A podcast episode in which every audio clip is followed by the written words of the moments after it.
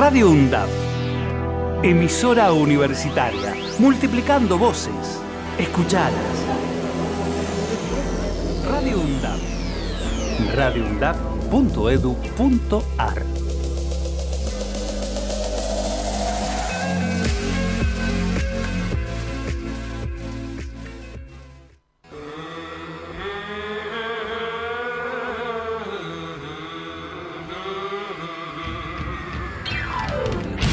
boca en boca, los miércoles desde las 15 por Radio UNDAP.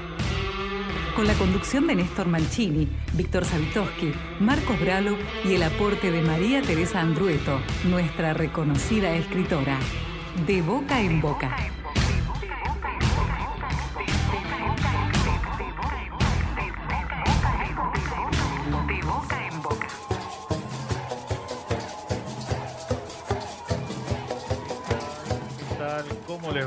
¿Cómo están ustedes en este miércoles? eh, bueno, previo a, para algunos, lo que significa tomarse otra vez una posibilidad de, distracción, de paseo, de descanso. Para otros, desde la fe, de vivirlo no tanto haciendo el Vía Crucis, ya bastante tiene la vida cotidiana, eh, pero sí poniendo atención a eh, cierta, diría, cierta lectura de todo aquel mensaje que tuvo que ver con alguien que entregó su vida sin mayores egoísmos a favor de mayor justicia social, de mayor equidad entre los hombres, las mujeres, entre los distintos sectores sociales, y también poniendo en claro quiénes eran aquellos negociantes, hipócritas, farsantes, bueno, se llamaba fariseo en ese momento, a quienes eran cínicos y a- se aprovechaban y no le importaba la vida del otro. Nosotros, eh, como cada miércoles, estamos aquí en equipo, eh, el de la radio pública de la Universidad Nacional de Avellaneda, con Marcos Bralo en los controles, con quien te habla Néstor Mancini, con María Teresa Andrueto, que hoy nos trae una historia, porque no se ha ido por más que el domingo eh, hayamos tenido el recordatorio de lo que fue Malvinas, una historia para pensarnos, para pensar, para mirar, para ver. Y por supuesto, nuestro querido compañero de ruta, Víctor Sawitoski, que desde algún lugar de Quilmes eh, lo tendremos un poco más tarde.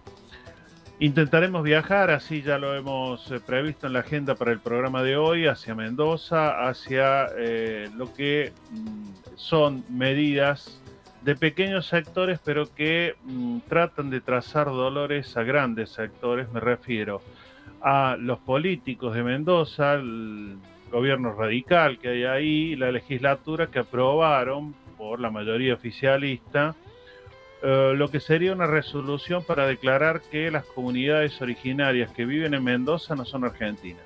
En fin, algo así como que eh, yo agarro un, un papel, un lápiz y borro lo que está escrito y digo, no había escrito nada. Bien, nosotros, como cada miércoles, estamos con esta propuesta que, por si todavía no escuchaste, se llama De Boca en Boca, noveno año, y así iniciamos nuestro programa.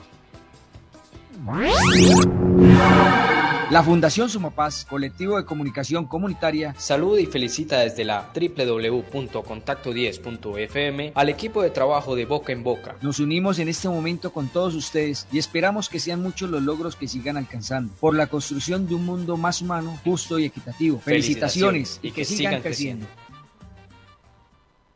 Rol activo y presente del Estado. El Estado Nacional es el máximo responsable de asegurar la protección de los derechos humanos. Ni pensar entonces en un Estado ausente que deja hacer y no se mete en nada. Al contrario, necesitamos, demandamos un Estado activo. Esto es, que tenga en su agenda ciertos temas y que se ocupe de ellos poniendo atención en atenderlos. ¿Cuáles son esos temas en los cuales el Estado no puede ni debe renunciar? Veamos, garantizar diversidad y pluralismo en la gestión de los medios. realizar un plan nacional de alfabetización comunicacional con el derecho humano a la comunicación con contenido curricular. El Estado preservará servicios de comunicación aplicando su capacidad de regulación si son, por ejemplo, los experimentos y servicios universales o públicos y la participación de organizaciones sin fines de lucro y las pymes. Ese será el estado presente y activo que necesitamos. Muy bien, compañeros, compañeras y todos los que desde algún rincón, a través de lo que es la aplicación de UNDAP Medios, a través de el aire de la radio, a través de la web, nos escuchan saluditos que nos llegan y que queremos compartir. André Contreras, eh, Gladys Lois, eh, Julia Cuello, Kika Pérez, Roberto Duarte, Yayo Frediani, una querida amiga desde Santo Tomé Corrientes, Mabel Coutada, desde Ecuador, Gladys Portilla, de Colombia, Vilma Monsalve. Primeros saluditos que tenemos para compartir con ustedes en esta tarde. Agradecerles porque mm, la verdad es que nuestra página de Boca en Boca Proa crece precisamente porque hay una...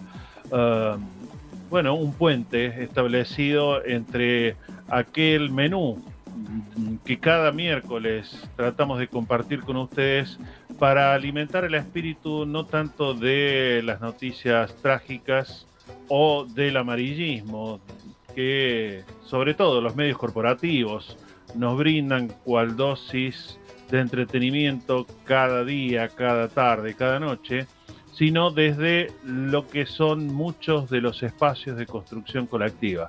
Hace tampoco dialogamos con Claudia Álvarez, que coordina eh, desde el aspecto educativo lo que se llama el currículum global de la economía social y solidaridad. Ha tenido una enorme cantidad de visitas en nuestro sitio y la nota que compartimos con ella, que está en nuestro sitio de boca en boca proa. Bien amigos, como hacemos siempre, vamos a empezar a compartir alguna información que tiene que ver, por supuesto, con eh, lo que ocurre en nuestras universidades públicas. Por ejemplo, que todavía hasta el 26 de mayo, te queda un mes, pero no te duermas, siempre decimos, podés inscribirte para cursar ya a partir del segundo cuatrimestre. Eh, hay numerosas carreras y eh, podés inscribirte. Primero lo tenés que hacer a través de lo que es el sitio web Ahí entras en, la pestaña que dice académica.undap.edu.ar y el botoncito que dice preinscripción. Ahí entonces se te muestra la oferta de carreras, los requisitos en principio son básicos los que tenés que colocar en el sitio web y luego por supuesto ya te dirán para acercarte y traer lo que habitualmente se pide, el título que tenga secundario, por ejemplo, el DNI, fotocopia, bueno, todo lo que más o menos sabemos que en los trámites siempre hay que presentar. Así que hasta el 26 de mayo está abierta la inscripción para cursar ya desde el segundo cuatrimestre de 2023 la carrera que elijas en la Universidad Nacional de Avellaneda. Agradecemos la llegada de un número de la revista Avatares Comunicación Cultura, se edita en la carrera de Ciencias Comunicación de la UBA y eh, bueno, hay una novedades e invitaciones ¿eh? para sumarnos ahí con eh, algunas líneas, alguna producción. La Universidad Nacional de Avellaneda también, esto ya tal vez lo sabes, y si no, qué mejor, que lo que es ley también se traduzca en una práctica de política pública en nuestras universidades. Por eso es que en la UNDAP se emiten eh, títulos de graduación no binarios a aquellos estudiantes que los soliciten y eh, van en ese sentido sumándose otras universidades a lo que se llama en el caso de la Universidad de Avellaneda, el programa transversal de políticas de género y diversidad que depende de la Secretaría de Bienestar Universitario.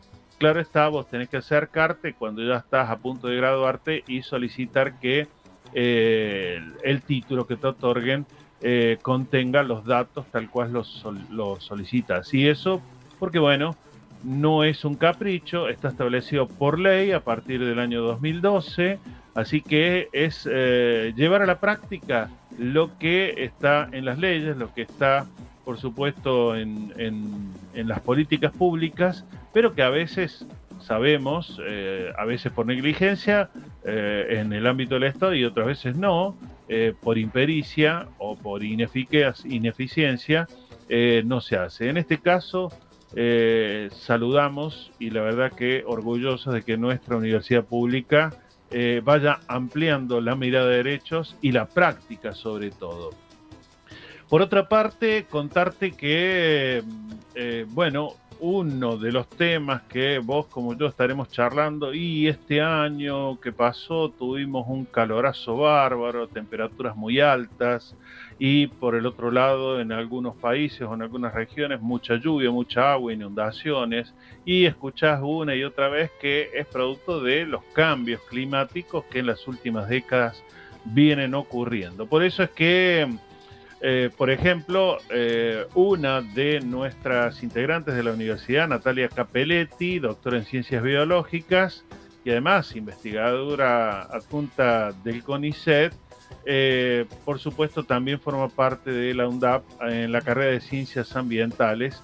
y bueno, vamos a estar contándote durante el programa algunas de las ideas y por supuesto también de los desafíos que bueno, presenta eh, la colega, en este caso de nuestra universidad.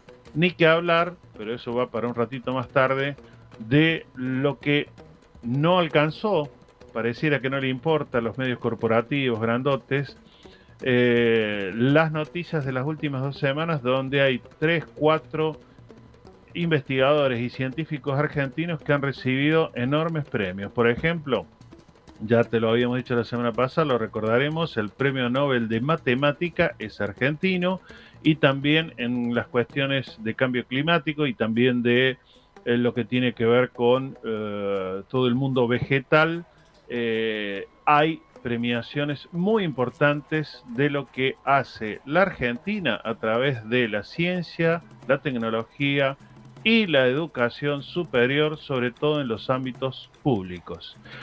Amigos, creo que es un momento para ir a lo que es la tanda de nuestra radio, pausita musical y volvemos con ustedes. Radio UNDAP, emisora universitaria, multiplicando voces, escuchadas. Radio UNDAP, radioundap.edu.ar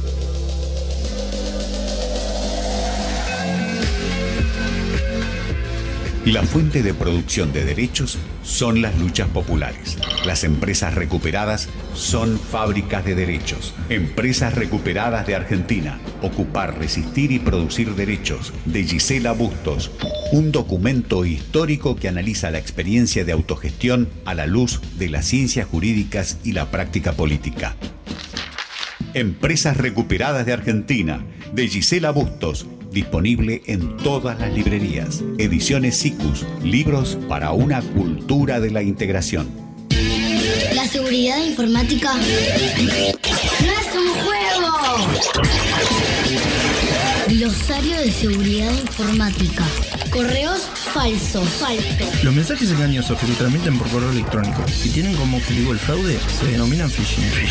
Esta técnica es de utilización usual. Busca engañar al destinatario del correo para robarle información personal o confidencial o para inducirlo a realizar alguna acción. Para evitar que te engañen, te recomendamos que nunca respondas correos electrónicos que te soliciten claves o datos personales. Nunca completes formularios cuyos enlaces se envían en este tipo de correos, aunque parezcan provenir de la universidad o de una entidad gubernamental o bancaria. La seguridad informática también depende de vos. Si tenés dudas, ingresa en campusvirtual.sim.edu.ar. Es un mensaje del Consejo Interuniversitario Nacional. Radio UNDAB te quiere en el aire. Convocatoria 2023. Podés presentar tu propuesta de programa radial y contenidos en formato podcast. Ingresá a radio.undab.edu.ar para consultar las bases y condiciones. La convocatoria está abierta hasta el 31 de marzo de 2023. Vení y formá parte de la radio pública de la Universidad Nacional de Avellaneda. Radio UNDAB. Multiplicando voces.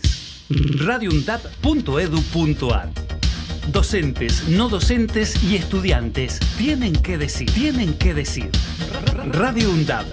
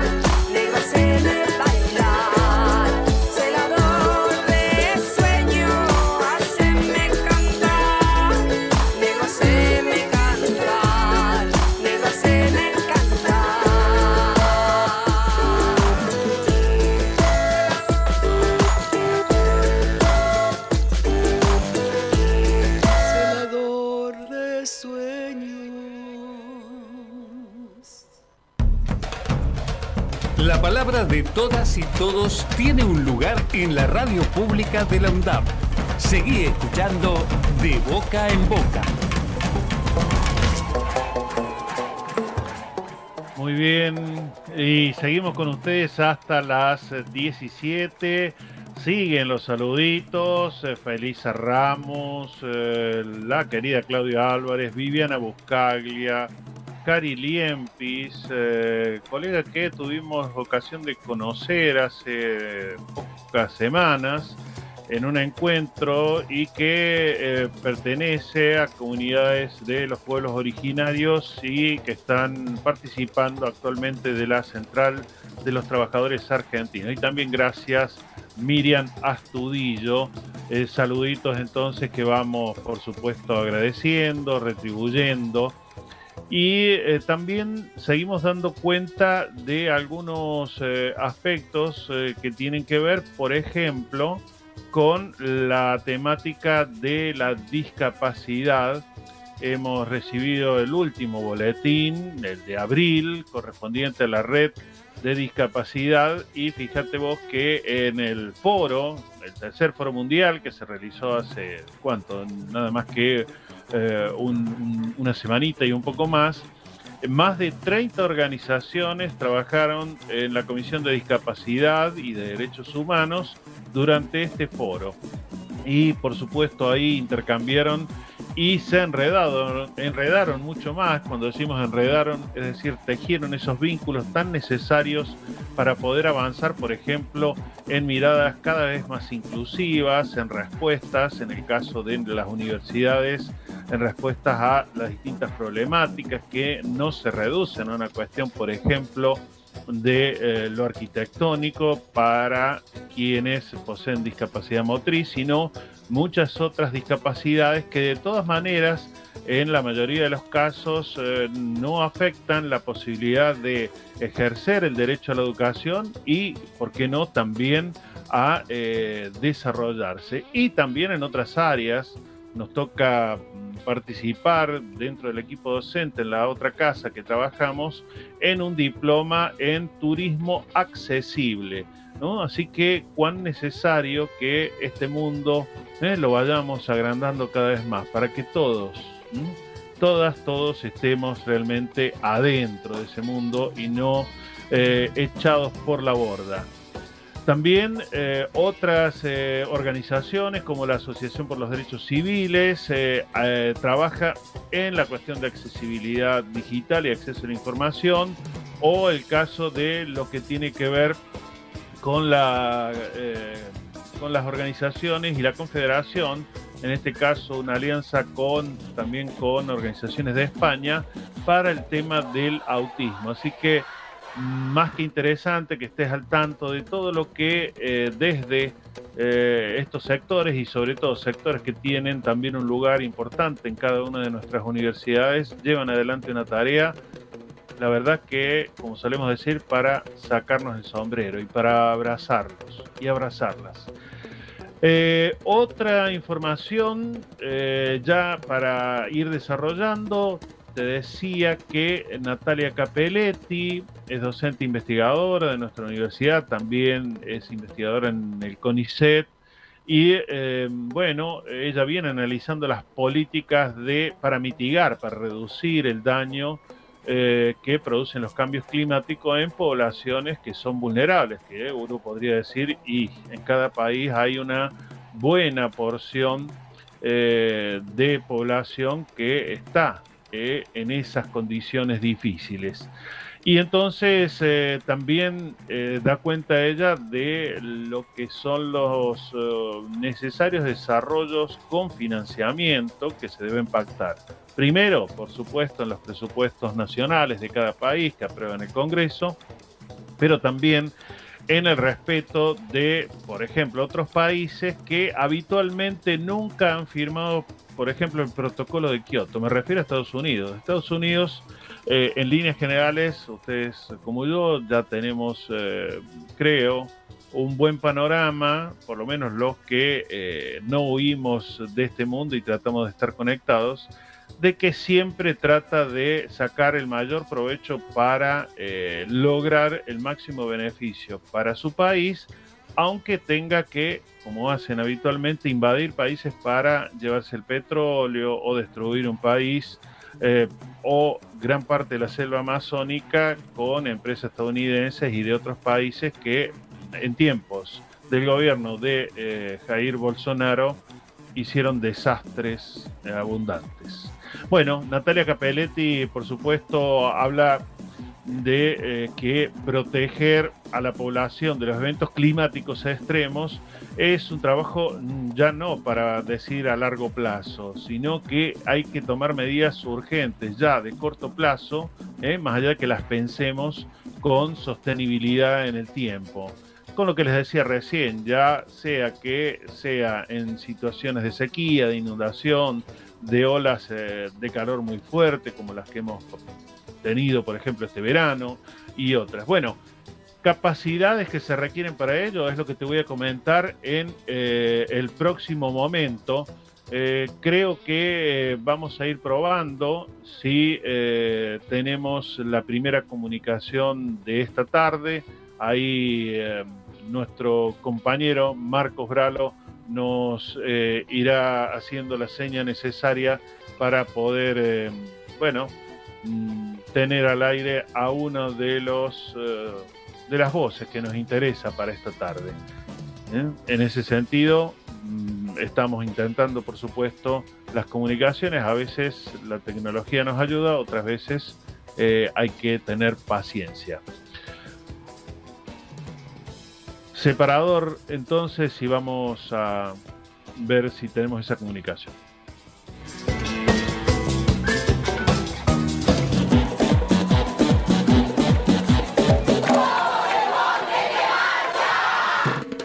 Muy bien, entonces em, vamos directamente en un viaje, por supuesto, imaginario, pero a una realidad que es en la provincia de Mendoza. Em, organizaciones y comunidades indígenas Huarpe, Mapuche, Colla, Guaraní y otros tantos sectores de eh, organizaciones y comunidades de Mendoza, bueno, eh, han salido, como ya tantas veces, a pronunciarse a propósito de lo que es una medida que tomó la legislatura de Mendoza para eh, considerar que eh, los pueblos mapuche no son argentinos. Para poder hablar de ese tema, creo que estamos en contacto y en todo caso me precisará Mario Joaquín Chay si hay algo que me olvidé en la presentación y que lo quieras agregar. Buenas tardes, te habla Néstor Mancini desde la radio de la Universidad Nacional de Avellaneda. Eh, bueno, buenas tardes, mi nombre, sí, está bien, Mario Joaquín soy de comunidad Huarpe, eh, bueno, nosotros, con mi señora, mi señora tiene comunidad guaraní y yo tengo comunidad huarpe. Y estamos trabajando con los hermanos mapuche en este tema, como vos bien dijiste, bastante organizados, eh, eh, pues se llama con cara al, al, hacer una marcha el 19 de abril. Ahí estamos en, en las asambleas tratando de ver cómo lo vamos a conformar y cómo lo vamos a trabajar también a ese, a ese espacio. Mario, eh, la mayoría creo que en el país, eh, provengamos del sector que provengamos, conocemos que hay una constitución nacional, que cuando se aprobó la constitución nacional, ya hace una buena cantidad de décadas, se hablaba de que eh, los, eh, digamos, los primeros pobladores de lo que hoy se llama la Argentina fueron precisamente los, digamos, los antecesores de las distintas comunidades como la tuya eh, en Argentina y que entonces eh, son pueblos preexistentes que tienen todos los derechos o deberían respetarse todos los derechos. Eh, y en ese marco incluso hay una ley por la que cada año se viene luchando y se logra una prórroga, pero no una concesión definitiva, que es la ley 26.160 que tiene que ver, bueno, con el reclamo que ya tiene tanto tiempo de ustedes en torno al tema de las tierras. Eh, ¿Cómo ustedes están viviendo esto de que hay leyes que se supone, si se respetaran, no deberían crearles problemas con esta decisión que tuvo la legislatura de Mendoza. Y bueno, con el tema este del extractivismo, ¿no? Y venderle las cosas a los extranjeros, porque al final acá lo que está pasando que son negocios para unos y, pobreza para los demás, ¿no? Y, desalojos y, y sacados del territorio como como vos, como vos también estás diciendo, hay una ley, hay una está en la Constitución y hay leyes y no las están respetando. Eh, nosotros teníamos un trabajo de, que se llama de eh, eh, preinformación de todas las actividades que se hacen, todo. Y bueno, en la comunidad de Mapuche han estado trabajando con el gobernador anterior y con este gobernador y ahora no lo reconoce. Han tenido fotos con el intendente y todo lo demás y ahora no los reconocen como pueblos originarios. Eh, y ah. bueno, yo creo que eh, esta parte ni el gobernador ni los legisladores que votaron en contra, los 30 que votaron en contra de, las leyes que están estipuladas en la Constitución, eh, pues se llama, creo que no se han olvidado un poco de, leer esa parte, se han olvidado un poco de, la historia, ¿no? Porque también tienen que ver eso, ¿no? La, la historia de, de cada pueblo, porque los mapuches tienen su historia, los huarpes tienen su, su historia, los quechos tienen su historia, ¿no? Y la la tiene su historia y no solo está pasando lamentablemente esto en Mendoza, en Mendoza nos estamos organizando y nos gustaría que también, si nos escuchan otros hermanos de otras provincias, también se estén organizando con las organizaciones sociales y todo lo demás para trabajar, para que vea que estamos unidos y no que cuestión acá lo que ha pasado en Mendoza me parece que han visto la desunión y han aprovechado la oportunidad para, para entrar a, a borrar algunas leyes y algunos papeles, ¿no? Mm. Mario, y eh, e, este, yo diría, realmente no solamente violación de, de, los derechos de ustedes, sino este insulto, esta medida que tomó la legislatura, eh, digo, mm, tiene que ver directamente con esta política que algunos, eh, algunas provincias, algunos estados eh, vos decías, tienen en torno a negociados por el extractivismo. ¿Es esa la razón más, más fuerte que lleva a que hagan esta, eh, eh, tomen estas medidas en la legislatura en contra de ustedes? Y sí, porque pues, está el cerro amarillo que se quieren meter sí o sí, y hay leyes, y está el tema del agua, que pues, se llama,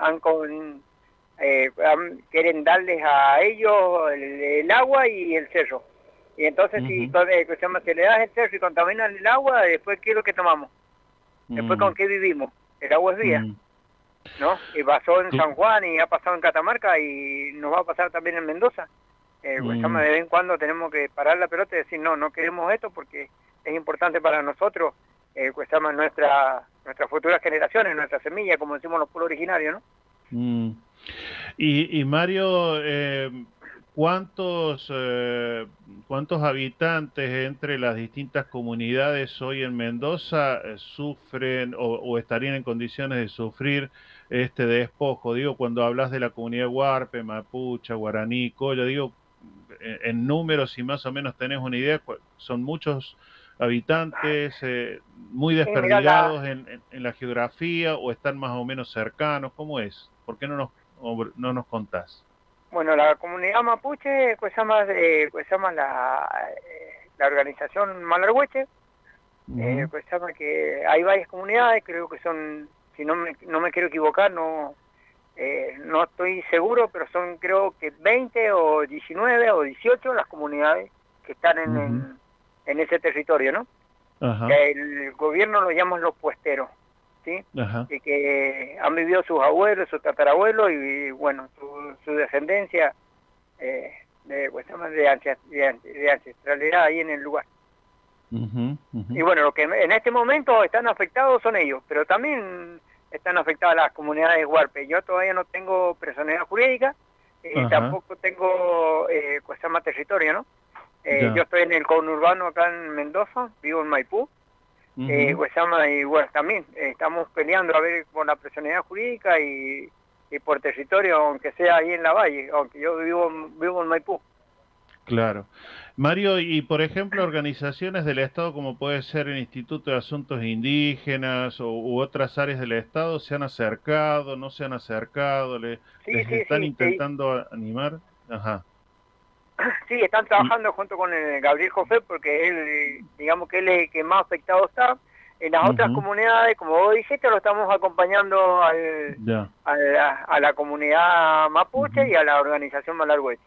y, y vos decías recién que están con la necesidad de estar eh, menos divididos y un poco más juntos para la lucha. ¿A, a qué crees que se debe que de repente no estén tan unidos para estas luchas tan necesarias? Y bueno, porque pues acá eh, hay un hay un tema, ¿no? Porque mapuche mapuche, el huarpe huarpe, el coya que viene de afuera no tendría que tener eh, territorio, no podría reconocerse como comunidad, ¿no? El guaraní que viene de afuera tampoco podría reconocerse como comunidad. Y nosotros acá, como eh, queremos hacer algo plurinacional, porque si bien Mendoza, como todas las provincias, tienen eh, Coya, Quechua, Guaraní, Diaguita, eh, con... Eh, acá tenemos, se llama? es diversa la, se llama? la gente que hay, las familias que hay, ¿no? y bueno, tenemos que empezar a, a pensar también en, los hermanos que vienen de afuera, es como yo que me fuera a Buenos Aires, me voy con una mano atrás y una adelante y hago familia y no puedo tener comunidad, eh, me tengo que quedar callado porque yo tengo tengo mi eh, pues mi ancestralidad, eh, pues llama mi cultura, como pueblo originario, ¿no? Como, como Huarpe. Y si me voy a Buenos Aires no podría ser mi comunidad porque te dice no, tenés que, porque todo el gobierno y todos los que ven de afuera, ¿no? Piensa que, pues se llama que tener tierra es que vos puedas tener comunidad.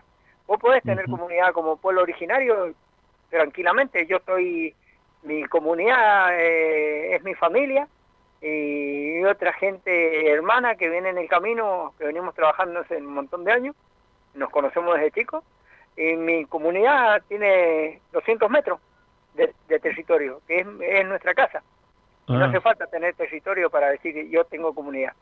Claro, claro. O somos una comunidad. Sería así, somos una comunidad. Ya, que, que, que bueno, que, que problemón el que les ocasiona, bueno, algunos sectores políticos eh, en este, en este momento. Eh, ¿Por qué no nos recordás entonces para cuándo están preparando entonces eh, esta nueva movilización? ¿Nos decías para qué día? Para el día 19 de abril, el Día del Indio Americano. Ya, eso va a ser ahí en la propia capital de Mendoza, entonces. En la propia capital de Mendoza, lo estamos trabajando. Si querés, podemos hablar el, el miércoles que viene, porque el, el, martes tenemos reunión de vuelta, asamblea, y para ir organizándolo y todo lo demás. Mm, y, y, casi que te diría que el mismo 19, acaso podamos tenerlos al aire un ratito, eh, ya que va a coincidir que, que, va a ser también miércoles y, y, nos puedan ir contando lo que esté ocurriendo en ese preciso momento de la marcha. Así que Mario, eh, bueno, nuestra solidaridad desde la Universidad Pública, en este caso de Avellaneda, eh, un programa que siempre hacemos tratando de, que los temas donde se violan derechos tengan alguna visibilidad, así que vamos a hacer rodar también este diálogo contigo para que otras comunidades aquí que también eh, con las que se tienen relación puedan, bueno, enterarse mucho mejor y acaso también les hagan llegar su, su abrazo solidario y su, su, posibilidad de acción. Así que muy agradecido de que nos hayas dado este ratito para ponernos al tanto. Bueno, bueno, también yo muy agradecido por, por, la comunicación, porque para nosotros como pueblos originarios es muy importante, ¿no? Y también sería importante que lo pudiéramos, lo que nosotros estamos logrando hacer acá en Mendoza, que lo pudiéramos hacer en todo el país, que empiecen acá no hemos empezado mucho, hemos empezado creo que 10, 12 comunidades nada más, ¿no? a las 20 que tiene la Malargüeche hemos empezado a trabajar esto de poderlo juntar, no solo como pueblos originarios, sino también como eh, con las organizaciones sociales, eh, los movimientos populares y, de los barrios populares también nos hemos juntado.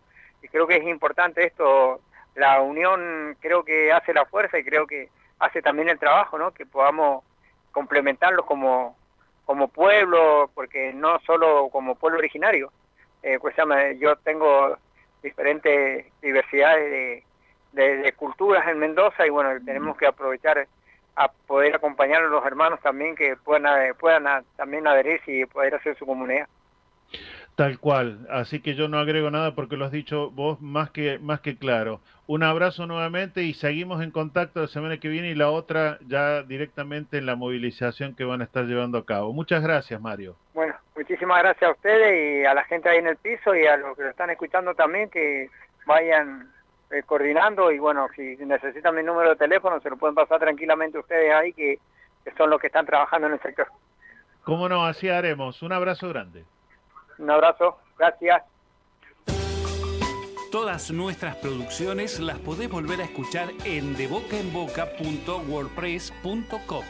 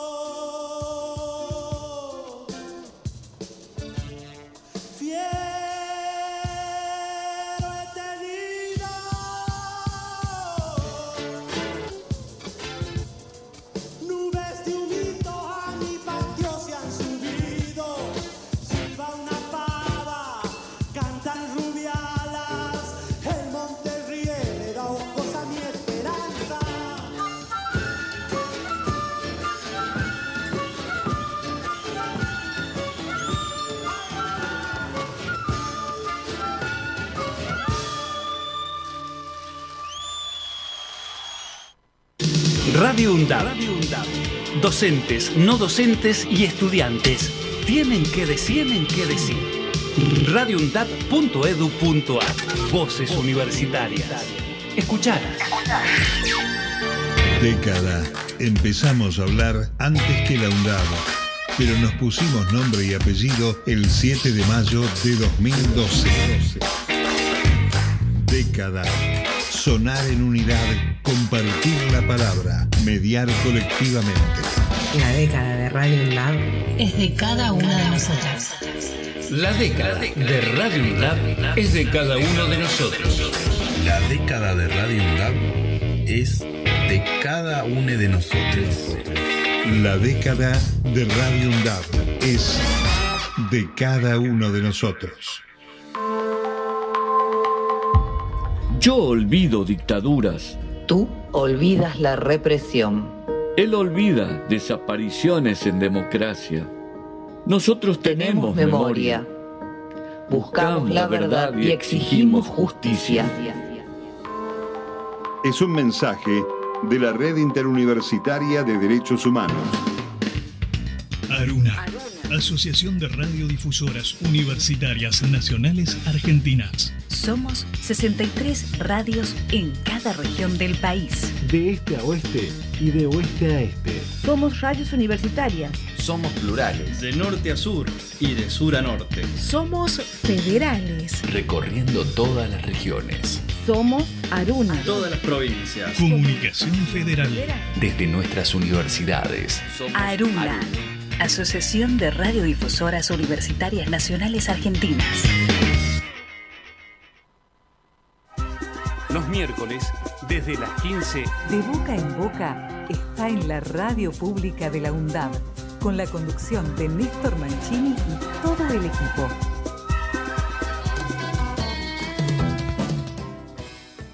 Muy bien amigos, continuamos con ustedes hasta las 17, esto es de boca en boca y eh, contarte que mm, nos, nos, realmente nos parece un hallazgo, un artículo publicado en página 12 que tiene que ver con eh, un puente que se traza, en este caso la nota escrita por Darío Martínez.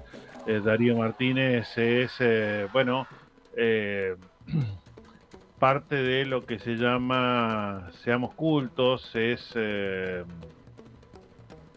una agrupación, pero además, por supuesto, es miembro del, eh, del CONICET y también de la Universidad de La Plata. Eh, hizo un puente entre eh, lo que tiene que ver con Simón Rodríguez, aquel maestro de Simón Bolívar, que junto con San Martín, los dos grandes libertadores de América Latina y del Caribe, decía un puente entre lo que es la figura de Simón Rodríguez y la de Eve de Bonafini. Eh, dice Darío Martínez que la igualdad es un punto de partida para construir sociedades más justas y que esa característica la tenía en aquel tiempo, allá a fines del siglo XVIII, principios del siglo XIX, Simón Rodríguez, y nuestra querida Eve, que sigue dando vueltas en medio de nosotros, ¿eh? aunque ya no la tengamos presente físicamente.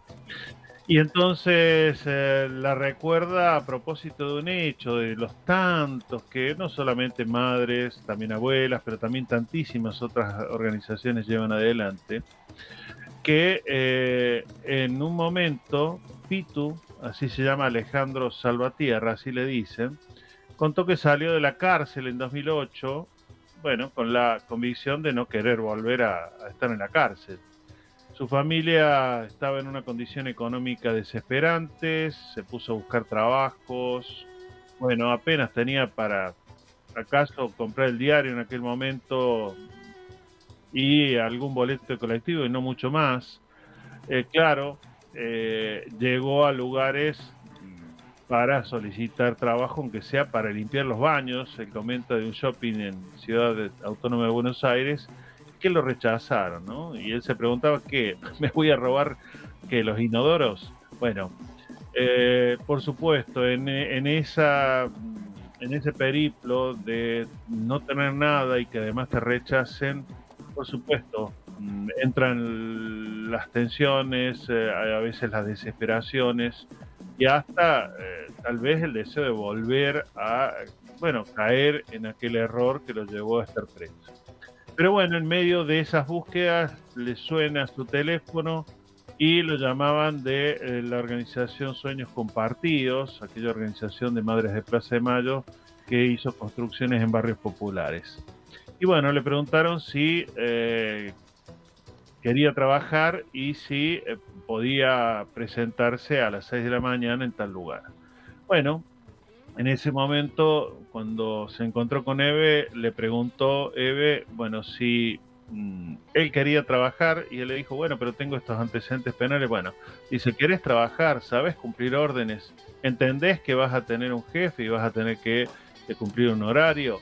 Bueno, la cuestión es que a partir de ese momento, Pitu Salvatierra, así se llama, o le llaman, tiene documentos, sus hijos llegaron a tener la partida de nacimiento, empezó a correr su primer sueldo. Y esta escena que él recuerda eh, la eh, pone a dialogar con lo que es parte de, bueno, una matriz de comunicación y de educación popular. ¿Qué quiero decir con matriz? Es decir, algo que va siendo constante, que uno puede encontrarlo en esta como en tantas otras situaciones de solidaridad. Y en las memorias eh, de un Simón Rodríguez, maestro de Simón Bolívar, él eh, declamaba en aquel momento que dice, denme los muchachos pobres, dénseme lo que los hacendados no pueden enseñar o abandonan por rudos porque ya están grandes, porque aquí dice se condensa quién sería el destinatario de sus acciones educativas.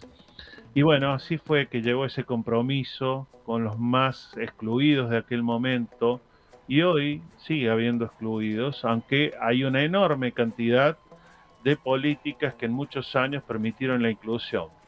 Ni que hablar de, por ejemplo, nuestras universidades. La de Avellaneda este año ha desbordado también nuevamente en inscripciones. Así que orgullosos nosotros y nos, nos parecía importante traer por lo menos unas pinceladas, la nota es un poco más larga, está en página 12 de hoy, Eve y Simón Rodríguez, eh, la firma Darío Jiménez. Vamos a ir eh, preparando, creo que podemos eh, ir con María Teresa Andrueto. Decíamos en el inicio de nuestro programa que, bueno, nos trae un poco el recordatorio tan necesario, la memoria tan vigente para seguir no solamente reclamando por la soberanía de nuestras Islas Malvinas, sino también para aquellos, eh, aquellos huecos, aquellos olvidos, aquellos incluso maltratos que hemos propinado como sociedad a los veteranos y también por la memoria de los que cayeron en aquella guerra tan, tan bueno, no hay, no hay guerra justa, aquella guerra que fue una locura, eh, pero que bueno, eh, forma parte de nuestra historia y de ninguna manera queremos negarla. Así que vamos con el aporte de nuestra querida María Teresa Andrueto. María Teresa Andrueto está en De Boca en Boca. Las historias cotidianas cobran vuelo en Gente conmigo. La columna de María Teresa Andrueto. La puedes escuchar los miércoles desde las 15 por Radio UNDAP. En Malvinas mi casa, el escritor y educador platense Marcelo Luis Bernet relata la historia de sus tatarabuelos Luis Bernet y María Sáez de Bernet, designados por el gobierno de las Provincias Unidas del Río de la Plata eh, para establecer un poblado argentino en la isla Soledad en 1829. El libro es el resultado de una investigación de más de 20 años en archivos, bibliotecas y universidades, más el diario de su tatarabuela, conservado en el Archivo General de la Nación como hilo conductor, mapa, guía.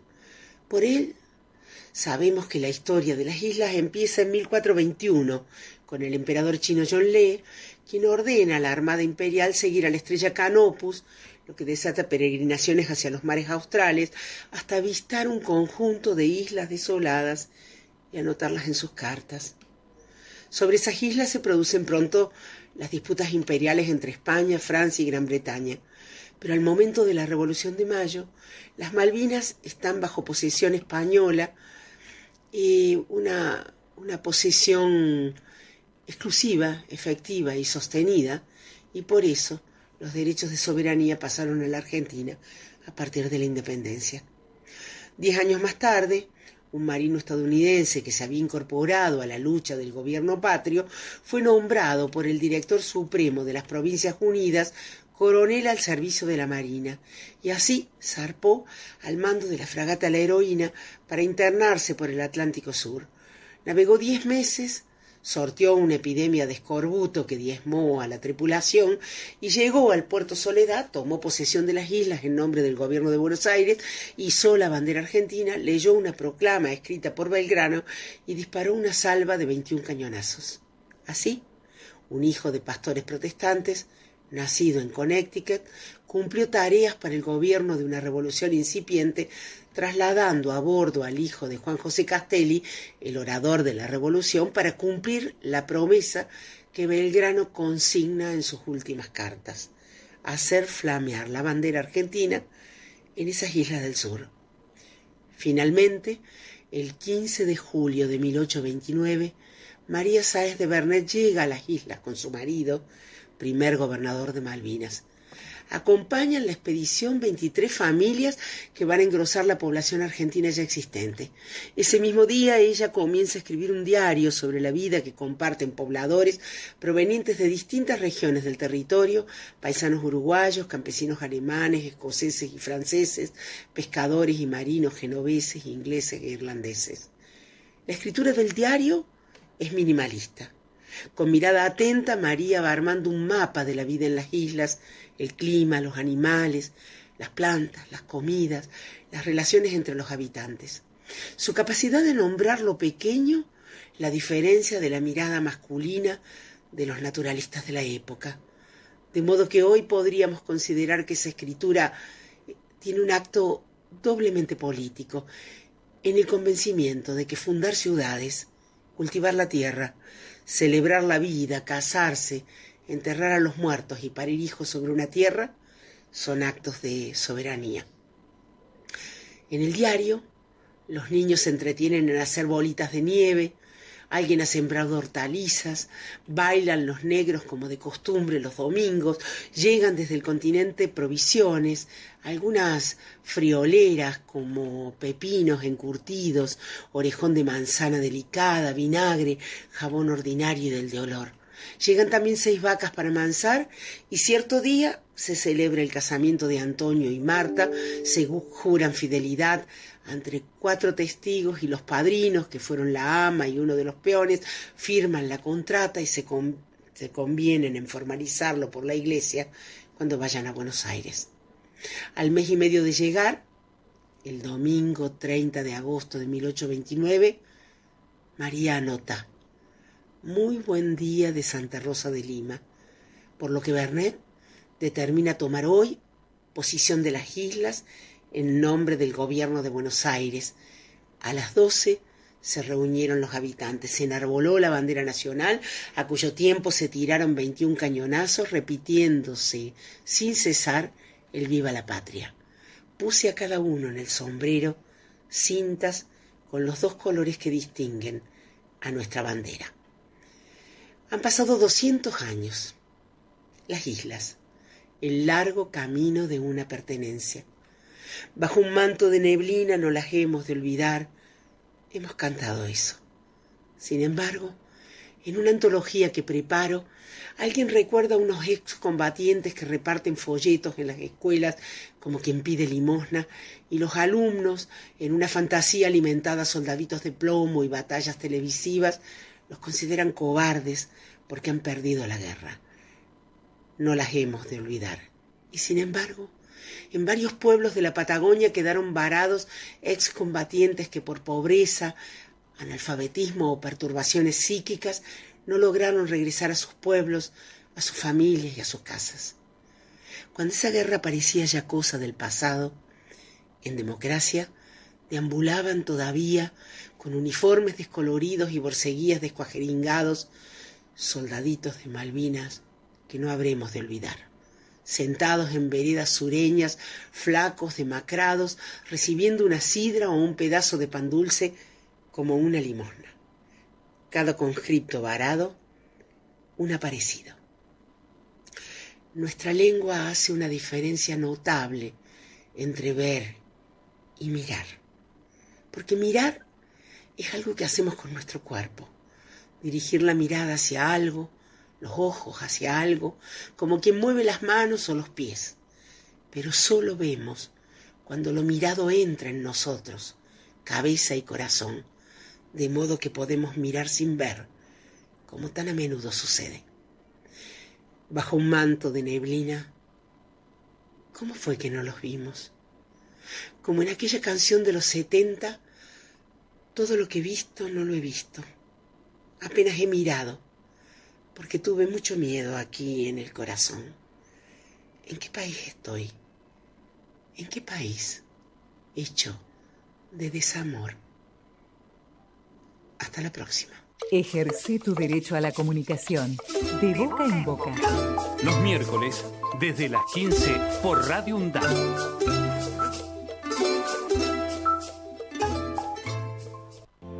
Como dicho al pasar lo estoy diciendo, como dicho al pasar mientras se pueda. Solo insisto en decirte y te pido lo pongas a favor en la cuenta. No elegimos quedarnos con los brazos cruzados ni esconder la cabeza. Elegimos jugarnos. Y es la gran diferencia. De boca en boca, por Radio UNDAP. Muy bien, y eh, ya en el inicio de nuestra segunda hora de Boca en Boca, directamente en Puente hasta Quilmes, en algún rincón, Nudel nos dirá, está Víctor Savitoski. ¿Cómo te va, Víctor? ¿Qué tal? Muy buenas tardes, Néstor. Muy buenas tardes a la audiencia. Muy buenas tardes a, a nuestro común amigo Marcos Bralo, que se debe sentir muy feliz hoy, pero bueno, es una alegría muy cortita esa, que se quede tranquilo. Además, lo, de ellos, viste, ya no se sabe qué es, si es cabaret, qué es lo que es, así que no nos tendría que preocupar. En absoluto, eh, pero en a, nivel gentileza le tuve que decir que realmente entiendo su alegría. Es decir, uno tiene que estar alegre con la tristeza de otro porque no tiene alegrías propias. Esto sería la Bueno, eh, no sé si es para alegrarnos, pero sí para ponernos a pensar y a debatir, eh, porque, bueno, tenemos ahí material preparado y vamos a ir charlando, Víctor, eh, de lo que vos escuchaste atentamente, la participación que Nacho Levi le hace lo que es habitualmente lo que conocemos como la garganta poderosa. Eh, expuso, compartió en el tercer Foro Mundial de Derechos Humanos hace apenas ni 10 días y eh, vamos a compartir algunos audios y vamos a ir charlando, pero yo creo que él se entró mucho en torno a lo que, y lo dice en algún momento, eh, parecería que no nos toca a nosotros porque eh, dice, bueno, ocurre o en otro país o ocurre en Rosario como si el resto del país no estuviera pasando nada. Me refiero al tema del narcotráfico y él lo que dice el, lo narcopolicial, es decir, cómo está involucrada la institución ahí también. Si te parece o si querés vos ir con tu intro y después empezar a compartir eh, un primer audio eh, para, para, ir charlando. Eh, quiero sumar muy poquitas palabras a esta introducción tan certera que hiciste, es decir, después me gustaría escuchar, hacer un mínimo análisis y seguir escuchando los cuatro audios estos que preparaste, Néstor. Dale, quiero, sumarlo, quiero sumarlo, quiero sumarlo a dos hechos que me golpearon de la misma manera, quizás no tanto como lo que escuché de Nacho Levi, me parece que de pronto nosotros no podemos ser apocalípticos y de alguna manera lo único que escuchamos es aquello que nos produce tanto dolor pero tampoco podemos obviarlo, esconderlo u ocultarlo. Escuché eh, el último informe de 111 páginas del Fondo Monetario Internacional y digo, solamente va a tener tres ejes. Tarifas altísimas, quite de subsidios, eliminación de las 800.000 jubilaciones aprobadas con el subsidio correspondiente en la única ley que este año se aprobó, y lo que también es un control del gasto social. Digo, eso lo pongo en un costado, así de cortito, para que podamos evaluar en qué momento histórico, político, social y cultural, por supuesto, estamos, nada más. Es para sumarlo a lo de Nacho Levi. Cuando gustes. Dale, entonces vamos con ese primer audio donde él empieza por lo menos a enmarcar lo que entiende es una dinámica del de, el narcotráfico donde la policía, la institución policial está involucrada y mucho. Así que vamos a escuchar ese primer minutito. Necesitamos hablar de la dinámica narcopolicial que se está comiendo barrios enteros. Es profundamente necesario que nos hagamos cargo de esta metástasis. La metástasis narcopolicial que vive la Argentina en los últimos años. Creíamos hace poco tiempo que este era un problema de México, de Colombia. Bueno, no era de Colombia y de México el problema. No era de Rosario el problema. Cuando decimos metástasis, decimos que en barrios de 15.000 habitantes, donde había mil de alguna manera comprometidos en esta sangría, de golpe pasaron a ver 14.000 de distintas formas atrapados por la dinámica narcopolicial. El otro día escuchaba un almacenero de Rosario contar de qué manera lo habían apretado quienes habían tomado el control del territorio para que él tributara, voluntaria o involuntariamente, con 500 mil pesos por tres meses o 50 mil pesos cada semana.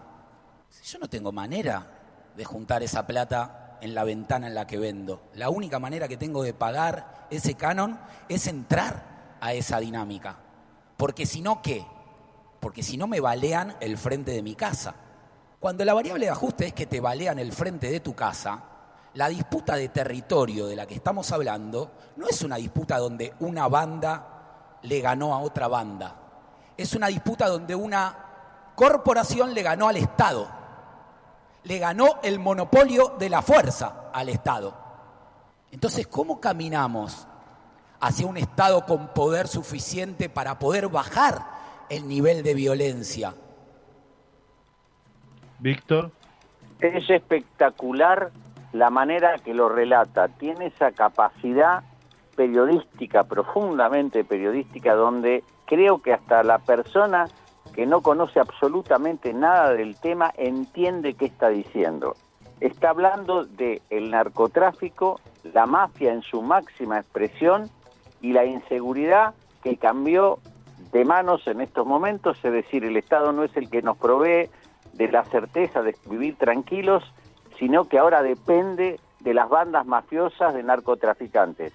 Y agrego, agrego algo muy chiquito para compartir el análisis. En la provincia de Buenos Aires está ocurriendo lo mismo y se dice con un millón de voces.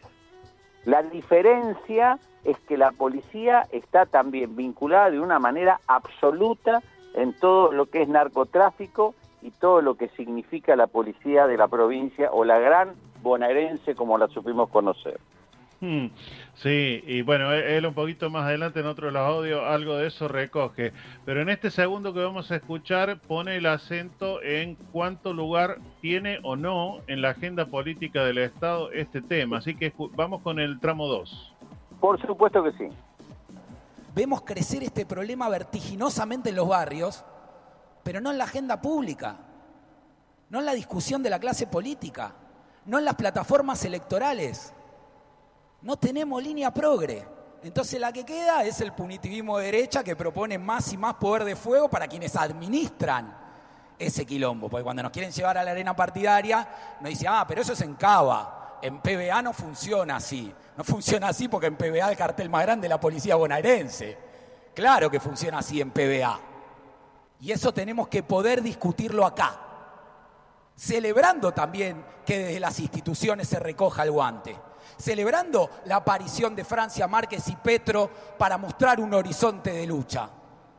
Francia estuvo en la Argentina y aunque nadie se lo preguntaba, se paseó por todos lados diciendo legalizar para sacarle el, negocio a la institucionalidad de las policías y sus jefes, transferir a salud los recursos que le estamos mandando a la policía y sus jefes en seguridad y hacernos cargo de que estos niveles de desigualdad obviamente facilitan el crecimiento del negocio. Porque si no, en México, en Colombia, en Rosario, en Cava, en PBA, vemos consecuencias muy claras. Primero, la criminalización de los pobres. Pibas y pibes de nuestro barrio que van presos y son sometidos a las peores vejaciones de derechos humanos, violaciones o hasta la mismísima muerte, como le pasó a los chicos de la cárcel de Esteban Echeverría. Uno de ellos estaba ahí por un porro y en las condiciones de hacinamiento en la que estaba preso murió. La desproporción de las penas es lo mismo. De 4 a 25 años tenías un faso, portaba 25 toneladas de, eh, de merca. El colapso del sistema carcelario, 252% creció la población carcelaria entre el 2001 y el 2022 en Argentina, entre el cacerolazo y el coronavirus. El 45% no terminó la primaria. Y el cuarto punto, el desmermamiento del tejido social, porque las organizaciones, los partidos políticos de representación popular que tienen base, también ven a sus referentes y referentas caer en esa trampa. Entonces, en ese escenario, ¿qué hacemos acá tanta vecina y tanto vecino de los barrios populares en un foro? Víctor. Eh, es tan contundente lo que dice Nacho Levi. Yo creo que tiene dos aristas que son absolutamente imposibles de obviar. La contundencia, la claridad y el dolor que generan porque uno se mira en ese espejo. Yo vengo hoy de trabajar en el hogar, en esos barrios humildes, o realmente digamos la palabra que es en esos barrios pobres, y uno sabe perfectamente porque lo habla con los chicos, que el narcotráfico ya no camina por la vereda, camina por la calle. Es decir, ya está incontrolable y lo sabe.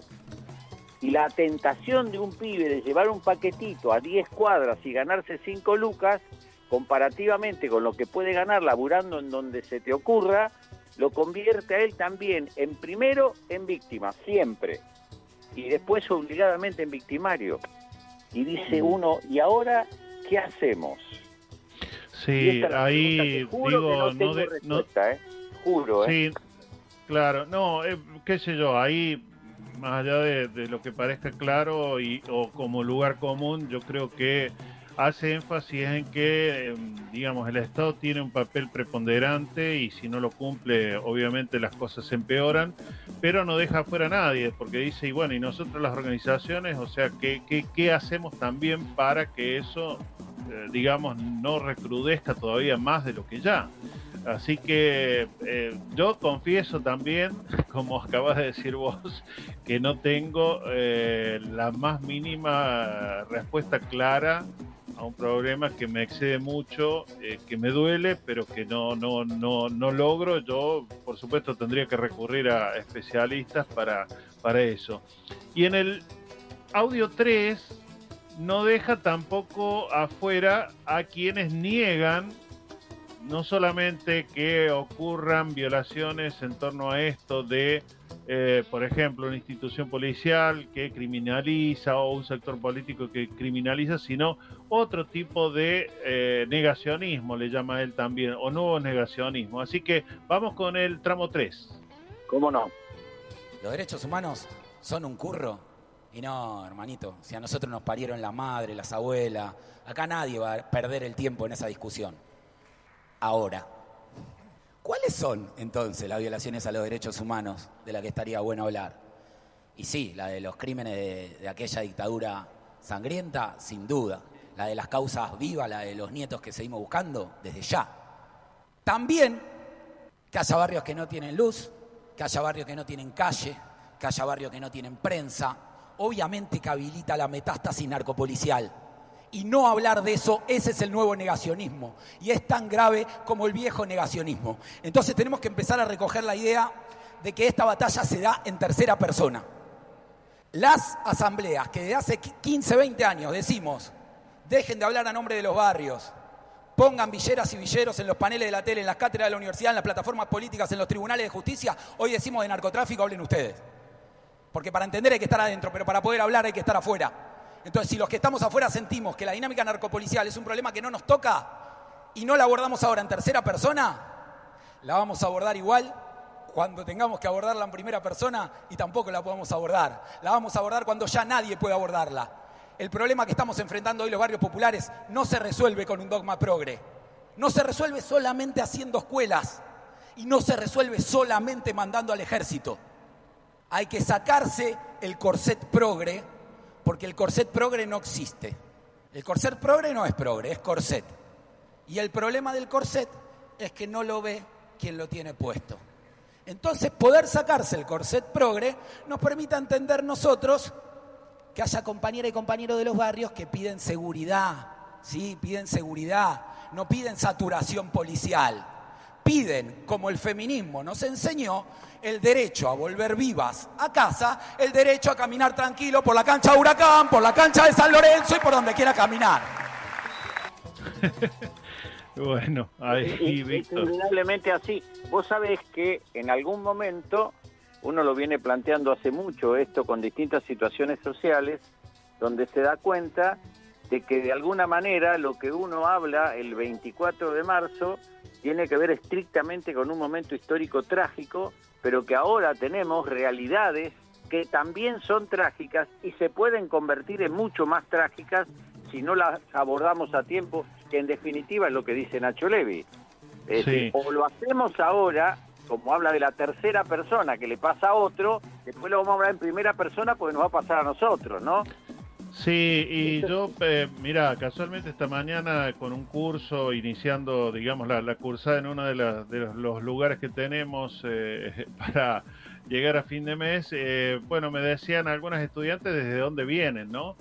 Y cómo se crea a veces, por supuesto, también, más allá de que ocurran situaciones de inseguridad, todo un temor, entonces, y decir, no, yo en mi barrio ya a las 10 de la noche no, no, ni circulo, o sea, no me muevo, no salgo de casa, no hago esto, no hago lo otro. Es decir, también lo que va provocando el que, ya sea por ausencia de políticas del Estado o también por falta de compromiso de otros sectores, colabora también con nuevos miedos. Ya no son los de aquel tiempo de la dictadura, pero son estos nuevos, o no tan nuevos, pero bueno, miedos al fin.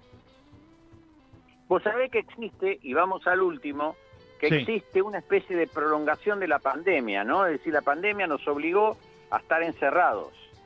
Ahora, creo que ya desde antes también, indudablemente esto no, no nació ayer, ahora también empezamos a sentirnos encerrados por los factores de, de seguridad, del narcotráfico y sabes que también nosotros hemos alcanzado un nivel de limitación económica, no quiero decir otra palabra, me cuido en esto, de limitación económica que aquello que hasta hace poco tiempo, hace algunos años atrás, era absolutamente posible, hoy ni siquiera lo pensamos para no tentarnos.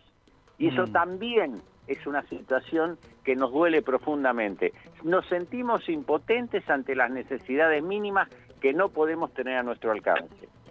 Bueno, para que no sea todo pálida, digamos, ahí pone algún cierre y eh, algún desafío de cómo apuntalar este laburo en torno a los derechos humanos, eh, Nacho Levi. Entonces, ¿es esta la manera de apuntalar el horizonte de los derechos humanos? No, no es esta la manera de apuntalar el horizonte de los derechos humanos. ¿Es la manera de bombardear todas las políticas públicas y tirar piedras contra el gobierno como sea? No, tampoco. Tenemos que poder construir esos puentes y tenemos que poder defenderlos. En esa línea hay una responsabilidad del gobierno, hay responsabilidad de los sindicatos. Ahora van a hablar los compañeros de educación. Los años de macrismo nos llevaron a un empate catastrófico con el Estado, porque los compañeros tenían que tomar medidas de fuerza para reacondicionar su salario hacia la dignidad y al mismo tiempo se deterioraba la calidad educativa que expulsaba por la continuidad a hijos de laburantes de la escuela pública. Y nosotros necesitamos que los guardapolvos blancos vuelvan a encontrar a esos sectores, porque en la capital federal, colegios como el Mariano Acosta o el Carlos Pellegrini funcionan con más entereza que otras instituciones de los barrios, porque a esos colegios también van los sectores medios. Y entonces traccionan con un poco más de fuerza. Las orgas tenemos la obligación de ser propositivas. El Registro Nacional de Barrios Populares es la construcción de la economía popular, es estadística de Estado que existe porque las organizaciones creyeron en la construcción institucional. El control popular a las fuerzas de seguridad es una política de las organizaciones sociales que sí o sí tiene que tomar el Estado para poder acompañar el proceso de seguridad que requieren hoy los barrios populares. Bien, Víctor, ahí para el cierre. Sí, lo que te quiero decir es que si de pronto hoy tenemos el enorme privilegio de que nos escuchen muchas personas, yo creo que todavía se están frotando los ojos y viendo si están dormidos o están viviendo una pesadilla. De eso estoy seguro. Pero vamos a terminar con, con algo porque Nacho Levi ya creo que lo dijo todo en forma muy clara. Hoy fui al hogar, después de la votación colectiva de cada uno de los grupos, de la designación de delegado y subdelegado, y tuve el privilegio de hablar con los chicos, y esto de adquirir un nuevo derecho, esto de pronto de sentir que representa a compañeros, también ellos de alguna manera que controlen esa representación, me llenó de alegría. Y creo que en los barrios populares nosotros tenemos que demostrar que con los chicos tenemos que trabajar intensamente para que no se sientan atrapados por la tentación de la necesidad. Creo que es un trabajo dificilísimo. Lo que también estoy seguro es que no es imposible. No solamente no es imposible, sino que vos y, tantísimos en tantos lugares eh, demostramos, demuestran que eh, eso eh, es, aunque como decimos siempre, parezca un granito, pero el granito va formando pequeños montones y esos montones hablan también de que hay alguna esperanza, no todo está tan tan tan ya en el abismo. Así que Víctor, enorme laburo y, bueno, nos estamos reencontrando la semana que viene, Dios mediante. Sí, quiero agradecerte profundamente porque los cortes que hiciste tienen una perfección como para poder de pronto hacer este, este triplex, llamémosle Nacho Levi, Néstor y Víctor, que seguramente quien lo pudo escuchar y de alguna manera sentir se da cuenta de que en un minuto nosotros logramos explicar una situación gravísima y que tenemos que luchar denodadamente para que termine y para que nunca más, como aquel viejo nunca más, nos siga asolando a nosotros. La construcción es eh, de a dos, diría Mario Benedetti, en la calle codo a codo, así que compañero, usted también tuvo que ver. Un abrazo enorme, Víctor. Que sigas muy bien, saludos a todos. Chao, hasta pronto. Todas nuestras producciones las podés volver a escuchar en debocaenboca.wordpress.com.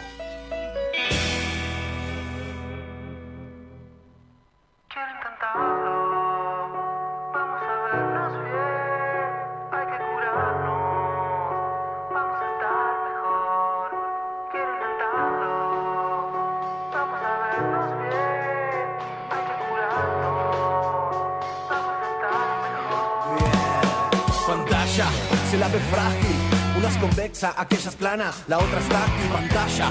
Teoría y praxis Crees saberlo todo como conductor de taxi. Y tiene dientes, lo juro. Yo vi a la desgraciada comiéndose a más de uno. Escupir los huesos, esculpir un rezo. Intentar sustituir la intimidad de un beso. Nada más aterrador que reflejarse en el abismo. Nada más vigilante que tu aparatito lindo. Que dice Made y la patente de los gringos. Que conoce tu voz y sabe más de vos que vos mismo. Y cuánta gente loca que haya en la pantalla lo que en la raya de coca. Mi Orwell visualizó el tamaño del business. 1984 era la versión de Walt Disney. Vamos a vernos bien, hay que curarnos. Vamos a estar mejor, quiero intentarlo. Vamos a vernos bien, hay que curarnos.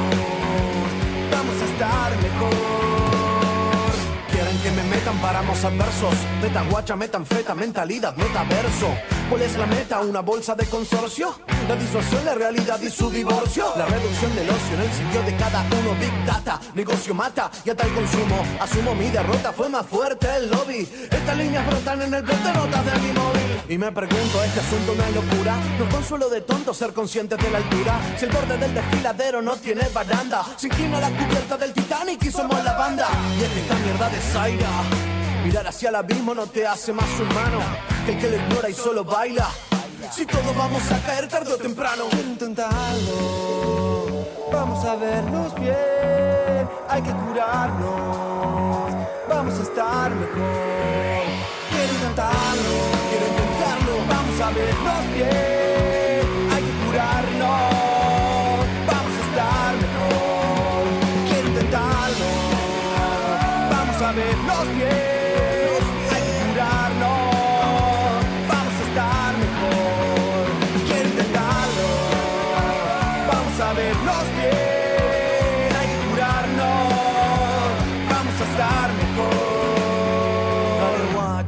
Que arrancarle una victoria es una bocha. Un golazo al dueño de la pelota. Mándale mecha, que entre medio de los ojos va la flecha, guacho. Dale, guacho, que arrancarle una victoria es una bocha. Un golazo al dueño de la pelota. Mándale mecha, que entre medio de los ojos va la flecha, guacho. Dale, guacho, que arrancarle una victoria es una bocha. Un golazo al dueño de la pelota. Mándale mecha, que entre medio de los ojos va la flecha, guacho,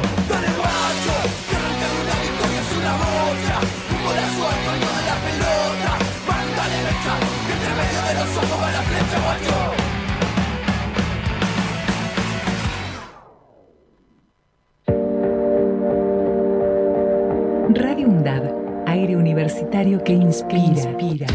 radioundab.edu.ar Voces críticas para construir futuro.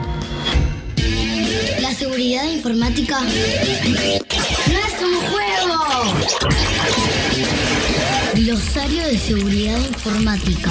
Claves robustas. Robusta. El acceso a tu correo o cualquiera de tus aplicaciones privadas es muy importante. Trata de que tu clave tenga una longitud mínima de 12 caracteres. Si el servicio te lo permite, usa una combinación de caracteres. Alfabéticos, mayúsculas y minúsculas. Caracteres numéricos y caracteres especiales. Como guiones, asteriscos, signo de admiración, entre otros. No uses como clave datos No personales. uses como clave datos personales. Y palabras que se pueden encontrar en un diccionario. La seguridad informática también depende de vos.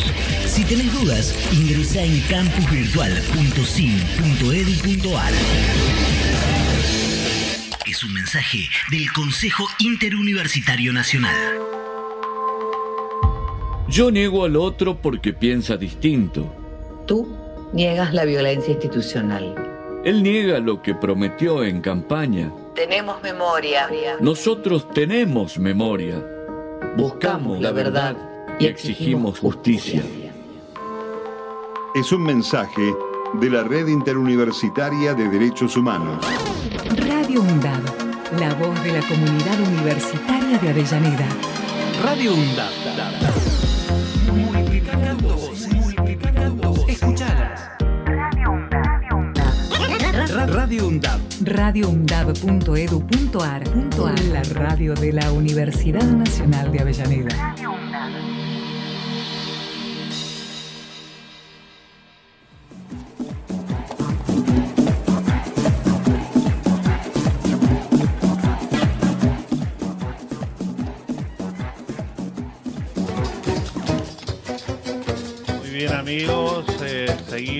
Ustedes hasta las 17.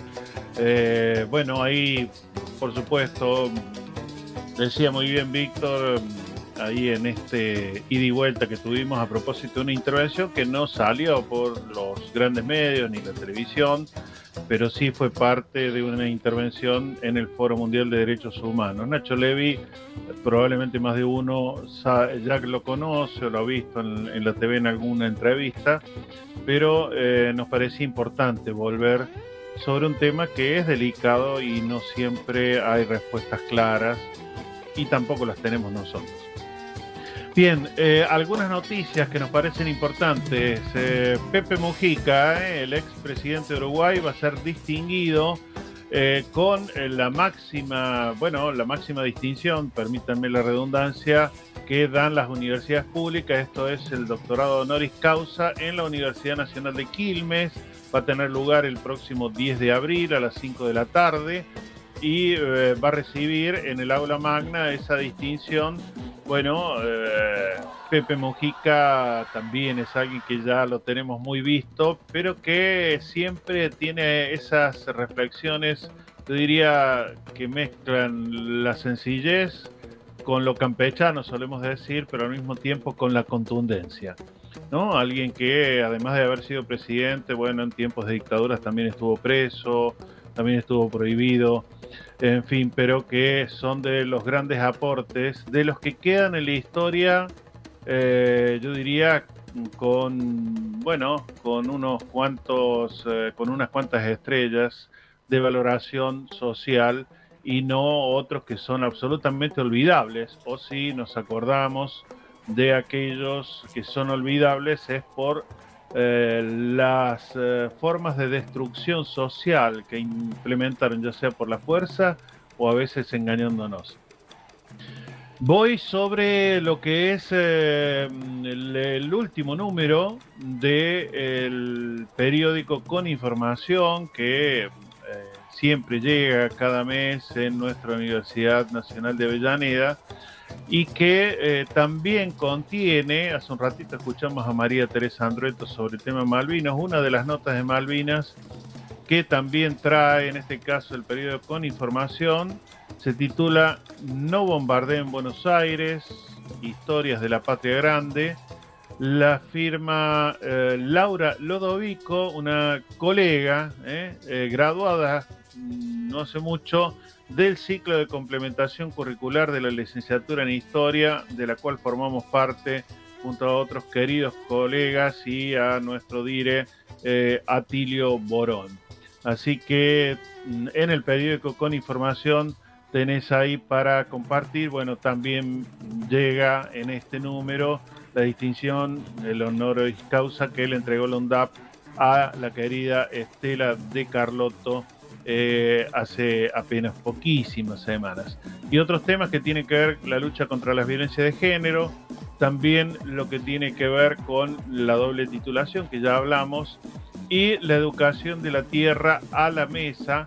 Eh, forma parte también de una propuesta que está llevando adelante nuestra escuela secundaria de la UNDAP en la modalidad alimentos. Así que número creo que tiene varias notas interesantes como para eh, meterle ahí un ojito, leer, detenerse y eh, no perder de vista todo lo que también ocurre y nos gratifica, nos llena de esperanzas en medio a veces de, bueno, lo que tiene que ver, lo, lo que decíamos, con momentos de desilusión o de bajoneo que eh, suele acarrearnos ciertas otras situaciones.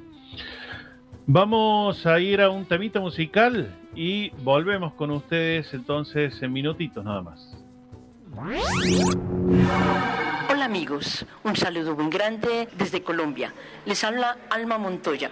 Un saludo grande, inmenso, inmenso como este continente para el programa de Boca en Boca en la Universidad de Avellaneda. Desearle lo mejor, seguir trabajando por la democratización de las comunicaciones y por los derechos humanos de cada persona, bien se dice, y de todos los pueblos. Saludos. Amazonas. Presente. Lloret. Presente. La Habana. Presente. Barcelona. Presente. Caracas. Presente. Mutare. Presente. Yaoundé. Presente. Estamos todos. Todos. Pues ahí va. Todos. Para los que dicen todo lo que sienten. Todos. Los que navegan a contracorriente. Todos. Paso firme caminando entre la gente. Todos. Mala malabarismo sobrependiente. Todos. Vámonos de los sinos de frente. Todos. Rimas que nunca caen en accidente. Todos. No es lo mismo que juntos. Depende.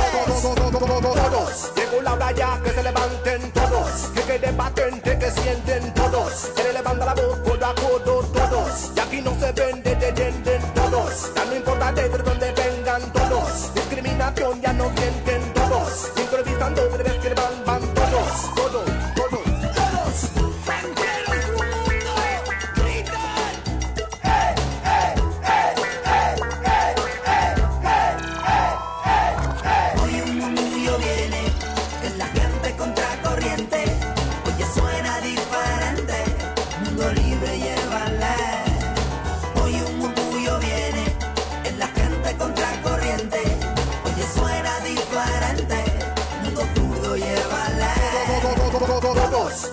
a la vez unámonos todos, embriaguémonos con el son de todos, Debrema mandando a los mandos todos, ya pa' cada cual tiene pa' pa' todos, ya más caras se, se quitan todos, la frivolidad cree que está atrás en todos, ven a droga, ven miedo se beben todos,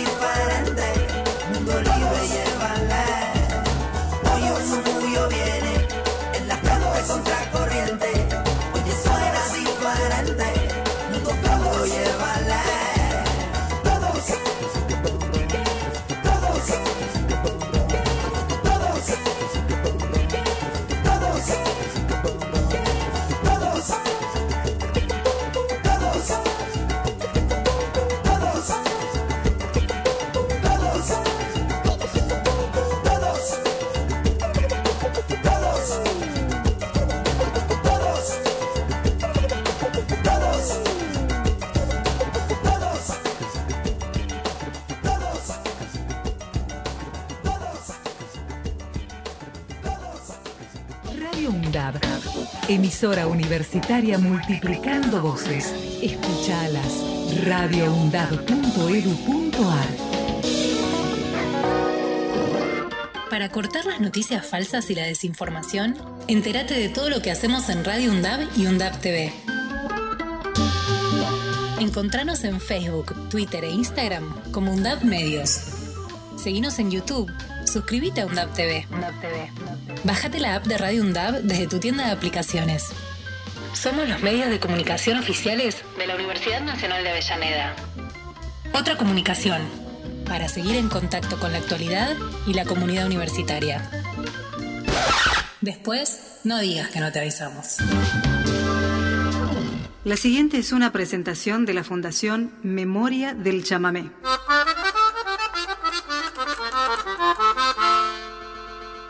Soy Antonio Tarragorros y los invito a recorrer juntos el camino al centenario del rey del chamamé, mi padre, Tarragó Ross.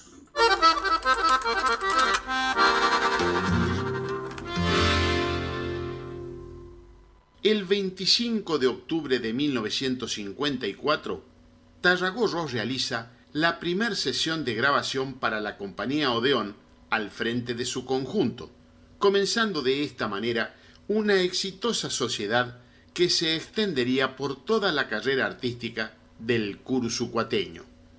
En aquella sesión, acompañado de los guitarristas Felipe Lugo Fernández, Pedro Pascasio Enríquez y Antonio Nis, grabó cuatro piezas instrumentales, entre ellas uno de sus mayores éxitos comerciales, el chamamé Don Gualberto, dedicado a su compadre Gualberto Sabino Panoso.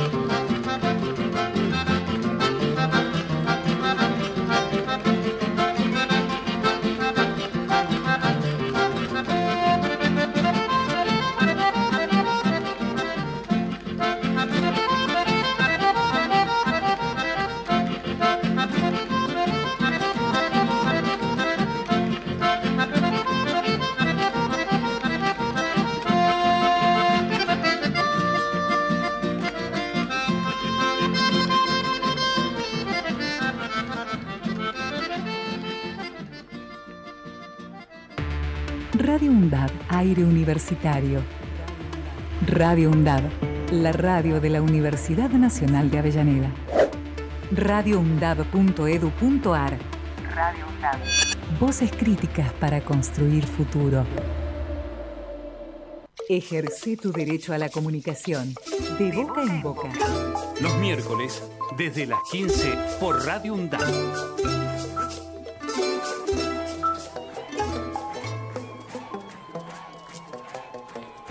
Muy bien amigos, y estamos con ustedes hasta las 17.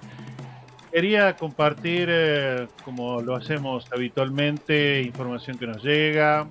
Eh, en este caso, la primera de dos que quiero compartir tiene que ver con el colectivo Quilmes Memoria, Verdad y Justicia y eh, una tarea permanente que vienen haciendo, bueno, yo diría la mayoría de los colectivos que eh, no apuestan al negacionismo como algunos pequeños sectores que lamentablemente tienen mucha pantalla y que se la pasan negando, eh, pero no es el caso de los colectivos como el de Quilmes, Memoria de Verdad y Justicia, que recuerdan a Rosita, quien es Rosita, la hija de Silvia Isabela Valenci, que fue secuestrada en diciembre de 1976, que nació el 2 de abril de 1977 en el hospital de Quilmes y que la seguimos buscando a 46 años de su nacimiento.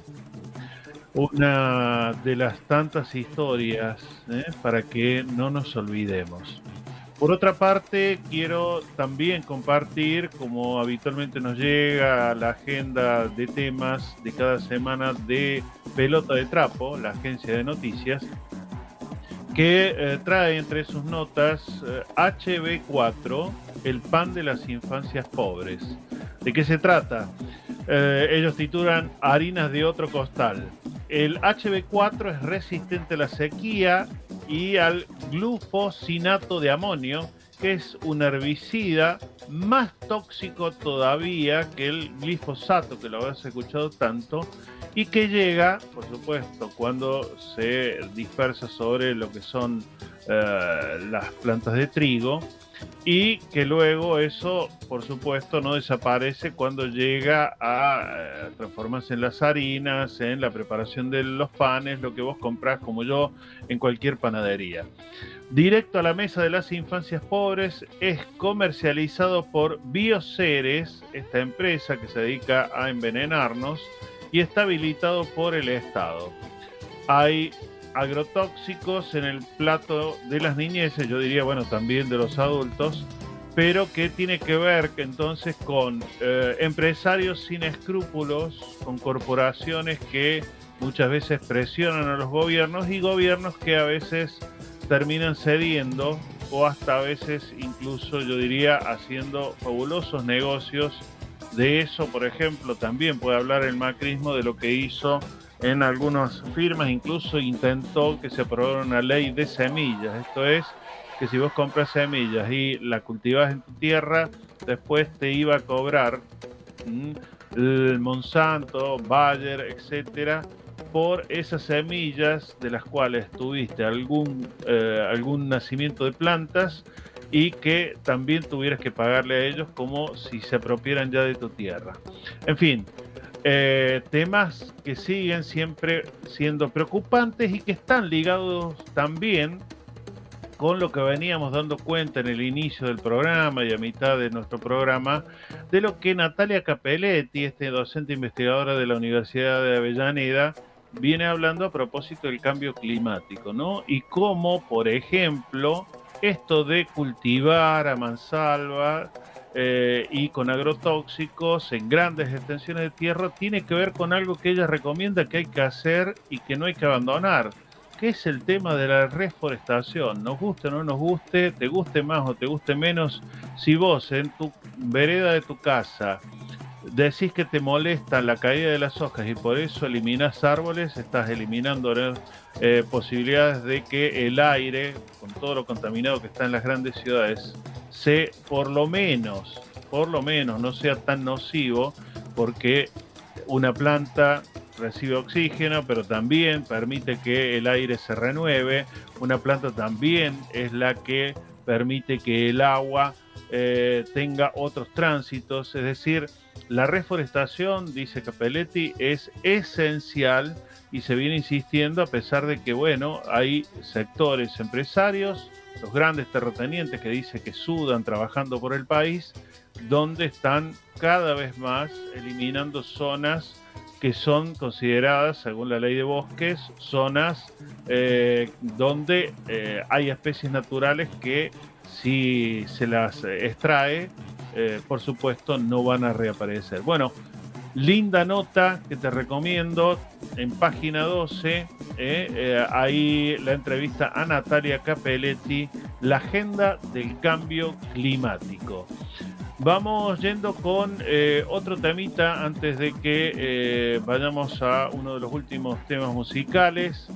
Hay un querido colega, el arquitecto Luis Gruneval, esto lo recomiendo, va a estar mañana, mañana jueves, a las 10 y cuarto de la mañana en eh, el eh, Café CNN, o sea, en la CNN en español va a estar hablando Luis Gruneval. ¿Quién es Luis Gruneval? Alguien que eh, tomó la apuesta junto a una querida colega que se nos fue durante la pandemia, Águeda Fernández, que desde su discapacidad eh, motriz, eh, bueno, hizo un camino inmenso y nos hizo aprender muchísimo alrededor del tema de la discapacidad, de la inclusión y en el caso particular sobre lo que es turismo accesible.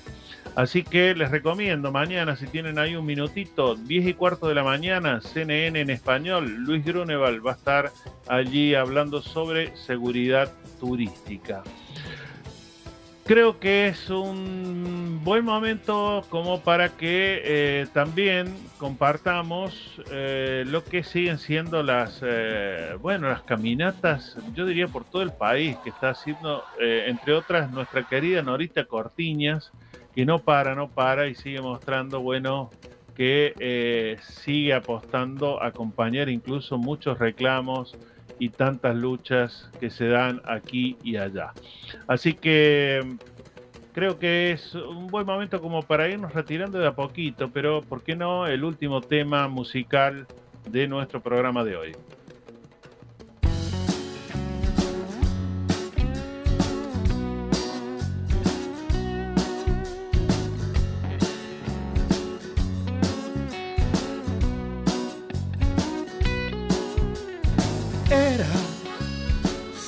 Que era, érase una vez unas islas que cantaban en inglés, tan cerca de casa en nuestro mar.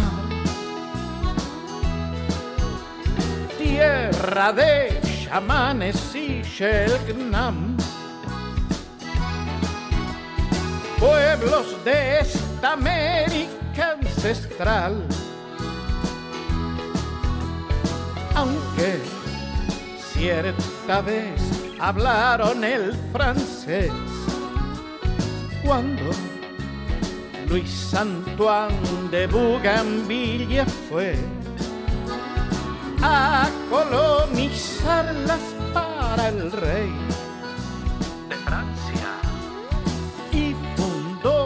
Colonia por San Luis. En 1763 y las bautizó Les Malouis en honor al puerto Saint Malo.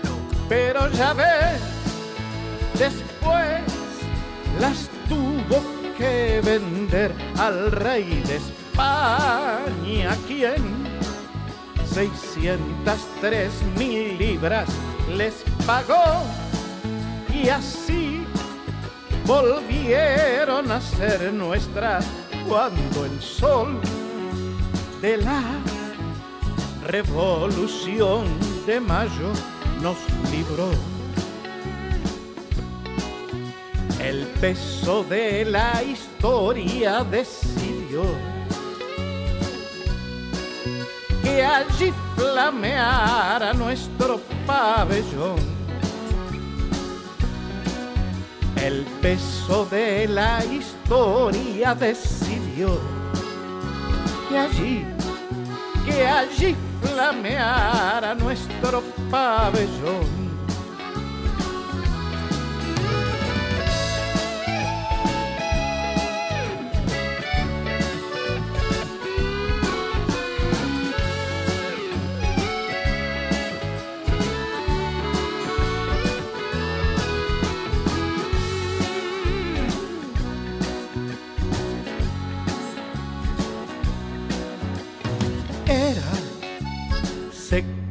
Era, érase una vez uno que recordaremos Luis Bernet con nuestra bandera recaló en 1829 en la fría isla Soledad con toda su familia.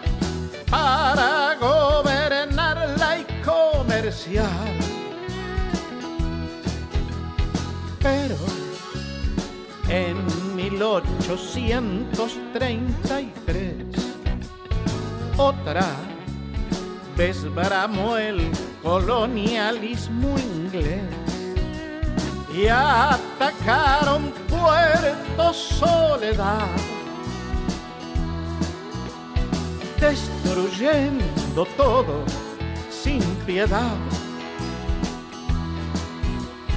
Y desde ese día llora el mar, igual que un dos de abril, cuando la sangre joven del país cayó herida por el fuego y la locura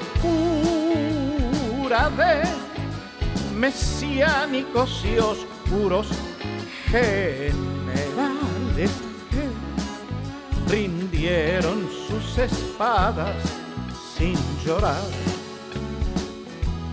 Ahora, ¿dónde irán con tanta soledad y sin la paz y amor que el viejo Lennon supo imaginar?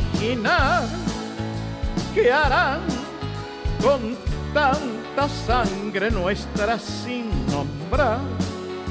¿Qué harán con tanto amargo llanto maternal? ¿Qué harán con nuestro amor soñando allende el mar? ¿Qué harán si el cielo les recuerda la verdad? Malvinas, Argentinas, ¿dónde irán?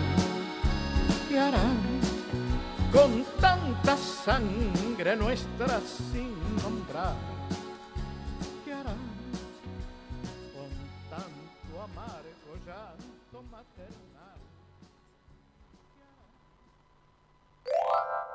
La estrategia de la distracción es indispensable para mantener la atención del público desviada, lejos de los verdaderos problemas sociales,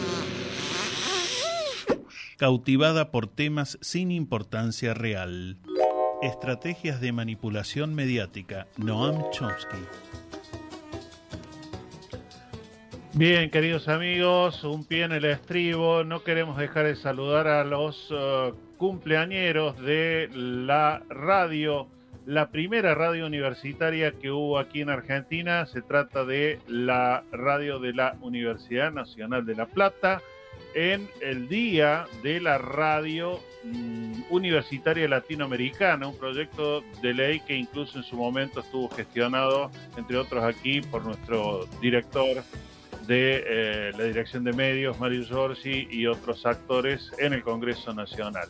Así que va un enorme abrazo para los queridos colegas, las queridas colegas ahí, de Cristina Paule, Gustavo Vázquez y tantos más. Y por supuesto nos vamos yendo también con eh, el deseo, por supuesto, de que esta semana eh, tan particular la vivamos con, con la intensidad tal vez no tanto de consumo, sino de reordenar nuestras ideas para salir airosos en el domingo que se habla de resurrección, para resucitar desde aquellos uh, sistemas de muerte, desde aquellas situaciones que nos bajonean a situaciones de esperanza y de concreción de derechos. Enorme abrazo a través de Marcos Bralos de los controles, María Teresa Andrueto, Víctor Savitoski, quien te habla, Néstor Machini. Chau, que la pasen bien.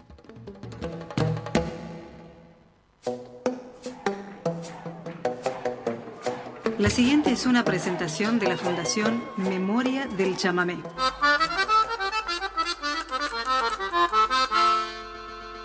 Soy Antonio Tarragorros